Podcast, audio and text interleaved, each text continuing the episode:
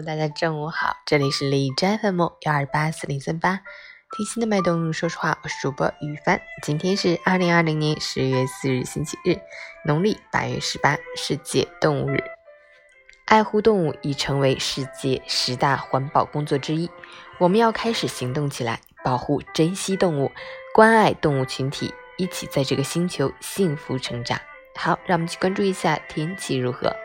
哈尔滨终于转小雨，九度到六度，西风四级，天空阴沉，秋雨绵绵，气温大幅下降，最高温度降到个位数，请格外关注气温变化，随身携带雨具，及时添衣保暖。外出游玩的朋友要多带衣物，最好穿轻便实用、宽松舒适、暖色调的衣服，不但可以防寒保暖，还能可使人与自然景色交相辉映。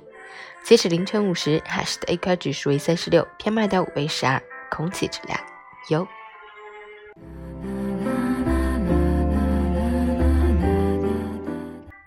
每人分享：说话是一门艺术，会说话是一种本事，而懂得适时沉默是人一生中最难的修行。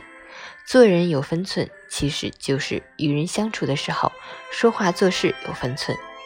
言为心声。会说话的人不仅仅是因为情商高，更是因为心里装着别人，在说与不说之间透露出来的品行教养、体贴细心，可见一斑。